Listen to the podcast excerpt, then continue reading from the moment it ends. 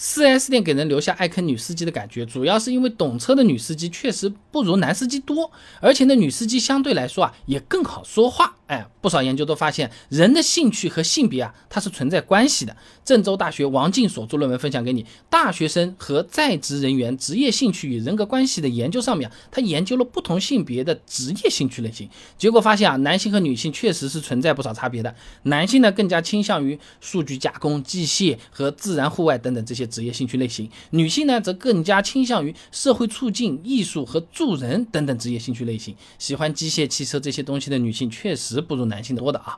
山东师范大学张桂荣所著论文《中等职业学校体育教学中学生学习兴趣培养和实践研究》上面也讲到，兴趣呢是人们积极认识某种事物或优先从事某种活动的心理倾向，是主体在认识和实践过程中产生的一种积极向上的情绪，从而导致主体将其注意力经常集中或趋于某个事物，积极从事该项活动的心理动力调节系统啊。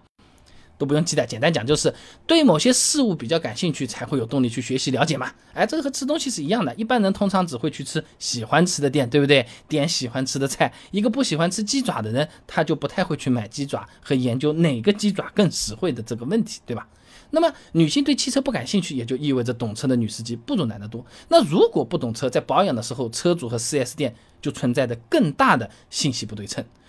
中国经济学人论坛高级研究员王新康发表在深圳特区报上的论文分享给你。信息不对称与商品价格安排上面讲到啊，价格呢是买卖双方对商品与服务的数量与质量之评价。如果双方均了解商品质量与对方评价，那么买卖容易进行，双方均可获利。但现实世界中，哎，它有时就是存在买卖双方对商品的信息了解不一致的情况。一旦卖家知道商品信息，而我们消费者不知道，哎，而且没有方便的质量显示与保证方式，卖家就有提供假冒伪劣产品的动力。哎，简单的讲，保养的时候，4S 店服务顾问一旦啊看菜吃饭见人下单是吧？看到你不太懂，是个小白，唰，这搞你一下的可能性和成功率。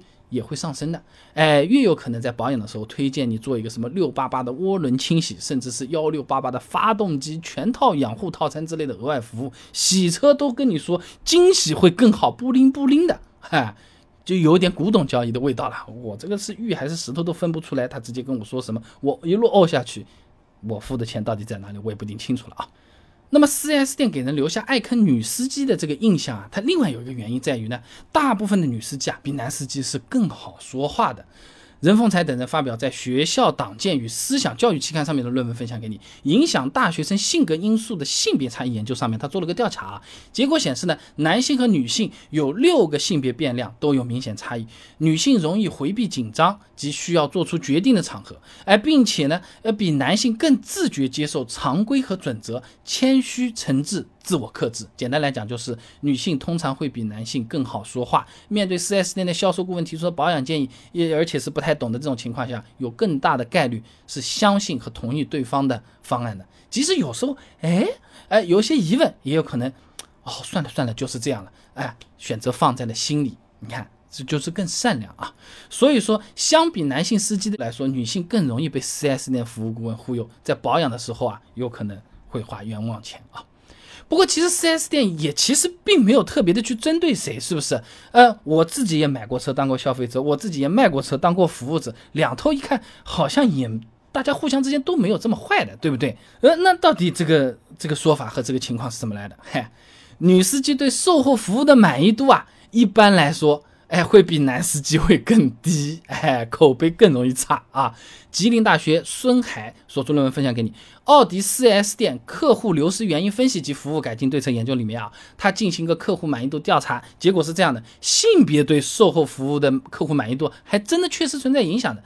男性客户对各因素的评价分数呢，八百八十八分，女性呢是八百五十二分，整体上女性用户的满意度是低于男性用户的。哎，一旦女司机对服务不满意，经常会和身边人抱怨。今天你让她不舒服一次，她一年看到你一次就说一次啊，那就有可能给人留下 4S 店老是爱坑女司机的感觉了。其实说了十次，你以为是十次，他其实就一次嘛。所以总的来讲，女司机由于懂车的不多，比较好说话等等这些原因，确实容易中 4S 店招的概率会更高一点点。再加上，哪怕服务和水平是一样的，一旦让人家不满意，人家可不是遇到一次说一次，他遇到一次是有机会他都会说啊。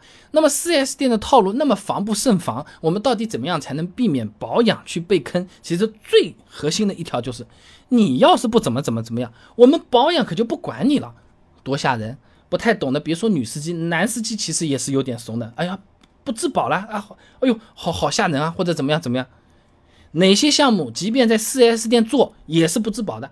哪些项目即便是在外面做也是质保的？给你理出来了。想知道这些很简单。关注微信公众号“备胎说车”，回复关键词“保养”就可以了。那我这个公众号呢，每天给你一段汽车使用小干货，文字、音频、视频都有，挑自己喜欢的版本就可以了。备胎说车，等你来玩哦。